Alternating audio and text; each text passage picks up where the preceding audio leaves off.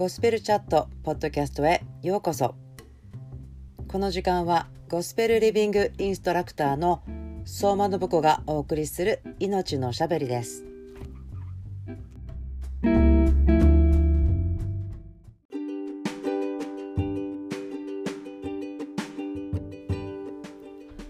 皆さんこんばんは。ゴスペルエッセンスライフの相馬信子です。23 day チャレンジゴスペルチャットポッドキャストへようこそ。今日は3月24日 Day 17です。信仰希望愛をセンターにして命のおしゃべりをしていますが今日は神を喜ばせる信仰についてお話ししたいと思います。神を喜ばせる信仰それはどんなことかなと思うんですね。このですね、えー、23 Day チャレンジは信仰希望愛がセンターなんですけれども私たちがよく使う信仰という言葉ですよね。信仰によって。信仰がないと。でも何が神様を喜ばせるんだろうということを考える時がありますけれども私ですねこれすごいなと思うところが今日の朝の私のデボーションのところだったのでちょっと分かち合いたいなと思いました。ルカの福音書。ルカ書の18の35から読みたいと思います。イエスがエリコに近づかれた頃ある盲人が道端に座り物乞いをしていた。群衆が通っていくのを耳にしてこれは一体何事ですかと尋ねた。ナザレのイエスがお通りになるのだと知らせると彼は大声でダビデの子のイエス様私を憐れんでくださいと言った。彼を黙らせようとして先頭にいた人々がたしなめたが盲人はますますダビデの子よ私を憐れんでくださいと叫び立てた。イエスは立ち止まって彼をそばに連れてくるように言いつけられた。彼が近寄ってきたので私に何がしてほしいのかと尋ねられると彼は「主よ目が見えるようになることです」と言った。イエスが彼に見えるようになれ。あなたの信仰があなたを治したのです。と言われると彼は立ちどころに目が見えるようになり神を崇めながらイエスについていった。これを見て民は皆神を賛美した。はい、このところはですね、えー、福音書の違う箇所にも出てるんですけど実はこれは私の密かなヒーローですね。天国に行ったら「ああ会いたかったよ」っていう人だと思うんですけれども彼はですねバルテマイですよね盲人です。でもイエス様がエリコの方に近づいてきた時にその物乞いをしていたところで群衆がガヤガヤ通っていたので何事ですかって聞いたらですねナザレのイエスがお通りになりますよってことを聞いたんです。そして多分彼はここでナザレのイエスということでこういう人だなっていう何かこう前情報っていうのはあったと思うんですけれども長地のえ女性のようにですねイエス様に着物の裾にでも触れ触れば触りさえすれば私は癒されるということを思い巡らせていたとか深く考えていたとかそういうことはなかったですよね。または同じ何かのコロニーの中でこのことを喋ってどうしようかどうしようか言ってみようかっていうことをする時間もなかった感じの印象なんですけども知らせると彼は大声で「ダビデの子イエス様私を憐れんでください」と言ったんですよね。もうなんかパッとナザレのイエス様。今この時を逃せない私は。今あなたが私の前を通っている時に私を憐れんでください。今この時に私のところを通っていらっしゃるんだったら私のところに来てください。私を憐れんでください。っていうなんかその気持ちですよね。これはすごいなと私には思います。そして彼はですね大声で言うんですけどたしなめられちゃうんですよね周りの人からね。でも彼はですねますますダビデの声で私を憐れんでくださいと大きな声で言うんでしょうね。これもなんか私のヒーローって感じでよしね欲しいことはちゃんと欲しいって言うんだって思うんですけどそしたらですねイエス様が立ち止まります。そして彼をそばに連れてくるように言ってくれるんですよね。で彼は立ち上がってイエス様のところまで多分手を引いてもらって歩いていくんだと思うんですけども彼のこの時の気持ちを考えるとドキドキしますよね。どんな感じだったとあなたは思いますか？ダビデのこのイエス様ナザレのイエス奇跡の話や癒しをたくさんしたっていう話を聞いたことがあるあの人が自分の声を聞いて自分を呼び出してくれたっていうのはですねすごい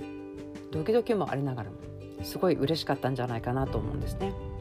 そしてイエス様がここで面白いことを言うんですよね。彼が近寄ってきたので私に何をしてほしいのか？と尋ねるんです。もちろんですね盲人の人が来て私の耳を開けてくださいっていうことはないと思うから分かっていたと思うんですけどこれイエス様のやり方ですよね。私たちが何が欲しいのか？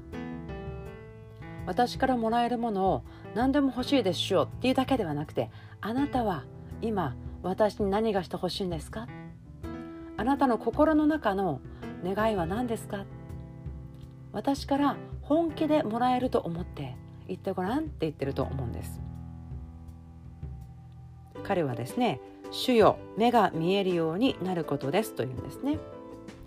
パッショントランスレーションというですね聖書がありますけれどもそこのところを読むともう一度見えるようになることですっていうふうになってるんですね。でそれを思うと彼は昔は目が見えていたけれども何かの病気とかで見えなくなってしまった多分それもすごく苦しいことですよね生まれつき目が見えない生まれつきの障害っていうのも苦しんだと思うんですけれども最初はあったものが病気とか事故とかで見えなくなってしまう。何かそれは本当に盗まれたりとかしたって感じですよね。敵は盗んで殺して滅ぼすものなんですけれどもこれは彼がそれは私のものだったのに取られてしまったから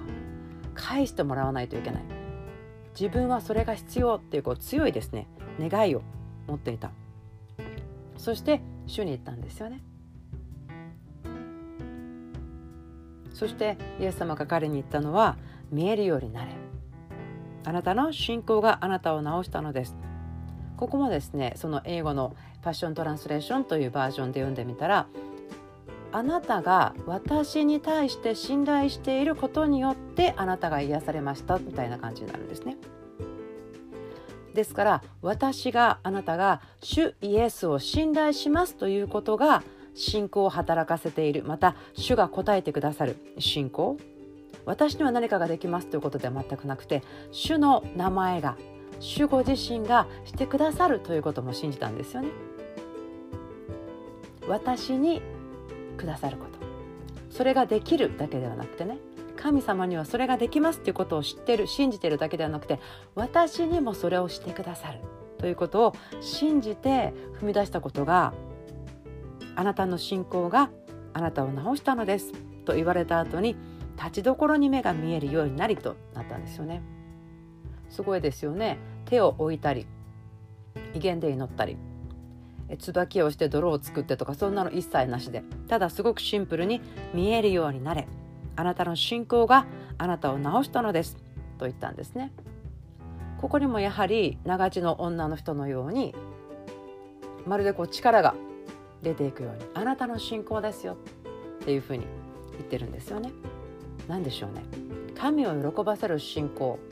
私が思うことは神様が私に私の願いを叶えてくださることができるだけでなくてしてくださるっていうふうに信じて求めることじゃないかなと思うんです。時々私たちはあなたができるなら御心ならばって言ってしまう時がありますけれどもあなたにはそれができるからくださいと言って信じていくんですよね。それが信仰を働かせることですね。今この時に主が皆さんに聞いてると思うんですよね。なぜならば今私たち一人一人がまるでこの盲人の人みたいにいつもいるところででも目の前を主が通っていってるんですよ。主が私たちの目の前を通っていってくださってあ彼らは私を求めるかな。私の娘たちは息子たちは私を求めるかな。彼らの必要を持って私にくださいって素直に言ってくるかな。と思うんですね。そのようにとても感じます。ですから自分はもらえないんじゃないかなとか私はこれで大丈夫よっていうですね現状維持をちょっと捨てて神様があなたに与えているベスト最善。それを願ってください。ちょっとそのことを考えてみてください。私の今が私の状態は神様からのベストの計画だろうか。イエス様が十字架で死なれてよみがえって代価を支払ってくださったことを自分が生きているだろうかってちょっと考えてください。私も含めてみんなありますよね。いやもっとあるぞ。本当はお願いしたらイエス様の前に出たら信頼して喋ってみたらもらえることが絶対ありますよね。主を信頼することですね。私の祈りではないし予言でもないですよね。イエス・キリストを信頼すること。神様ができるだけではなくて私にしてくださるということを信頼して私がこれが欲しいですと今日どうぞ皆さん言ってみてください。そして主がそれに応えた時に私たちは何をするかというと神を崇めましょう。そして主についていきましょう。そうすると私たちの周りの人たちは神様を賛美するようになります。では祈ります。主よありがとうございます。あなたがこの盲人の人の前を通っていたその群衆もざわざわして何かがあったように今私たちの霊が私たちの目の前にいらっしゃる主を見ることができますようにその心の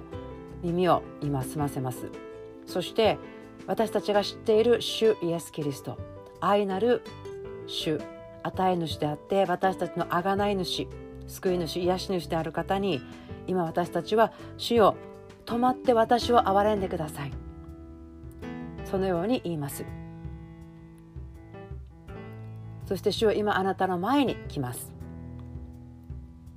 あなたがお一人お一人に私に何がしてほしいのかと今言っていますからそれに答えてください。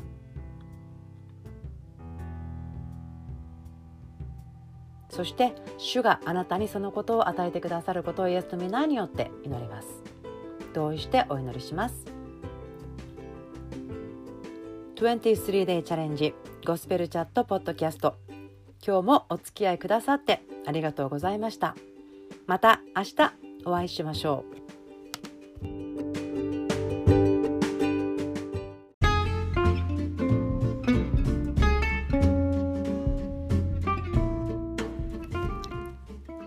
ゴスペルエッセンスライフのゴスペルチャットポッドキャスト聞いてくださってありがとうございました。今日があなたにとって天のお父さんの喜びと愛でいっぱいの日でありますようにイエスの皆によって祝福しますそれではまた次のポッドキャストで会いましょう。バイバイ。